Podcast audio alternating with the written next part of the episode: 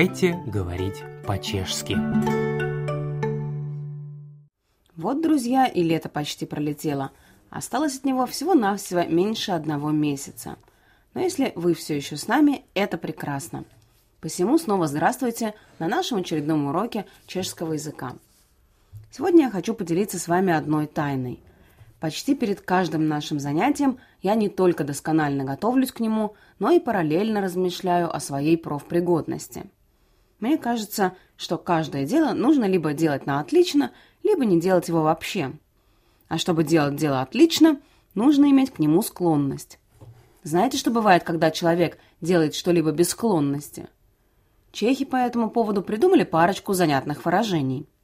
Держи яко жит флинту. Держит как еврей ружье, то есть неумело, не за тот конец, или же, что еще иллюстративнее, Držet jako vegetarián husí stehno. держать как вегетарианец гусиное бедрышко. Я считаю, что в таких случаях лучше передать исполнение дела кому-нибудь другому. Так сказать, передать бразды правления наиболее в этом вопросе смыслящему.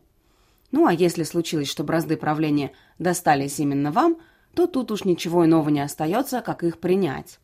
В Чехии это дело называется по-серьезному Převzít žezlo. – принять скипетр.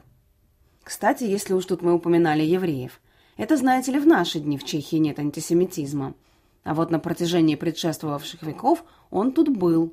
Не удается местному населению замести следы, поскольку ничто не выдает прегрешений лучше, чем родной язык. Знаете, как называют в Чехии хитрого пронырливого человека? Здесь про таких скажут.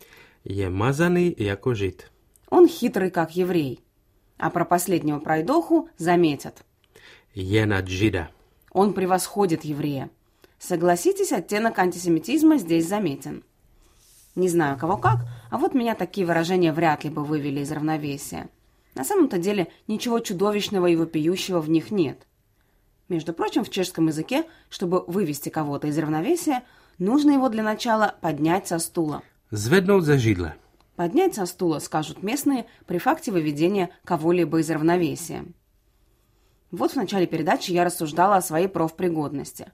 А к ее концу я пришла к выводу, что да, я вполне гожусь на роль преподавателя. Ведь одним из главных свойств преподавателя должен быть острый язык, а он есть у меня. Чехи народ изобретательный, а потому про тех, кому повезло с остротой языка, они говорят Má jazyk jako žihadlo. у него язык как жало. Правда, я не совсем уверена, что этому придается позитивная окраска. Тем не менее, на всякий случай замечу, со мной вам опасаться нечего, разве что лопнуть от смеха.